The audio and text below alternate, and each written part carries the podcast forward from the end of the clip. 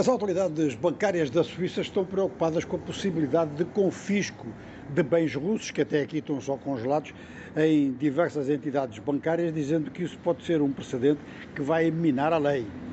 Este é um dos grandes factos do dia de hoje, uma das grandes notícias do dia de hoje no mundo dos negócios, onde nas bolsas Londres e Paris estão no positivo, neste momento, pelo menos estão no positivo, e o Dow Jones e o Nasdaq em Nova Iorque abriram no negativo. O euro baixou, baixou em Londres para 1,0682, enquanto que o petróleo Brent está a manter-se mais ou menos na mesma faixa. Teve uma pequena baixa, mas a cotação, a última cotação que recebemos de Londres assinalava 84,43 por barril, enquanto que as perspectivas para o WTI, o petróleo norte-americano, entre 77 e 78 dólares.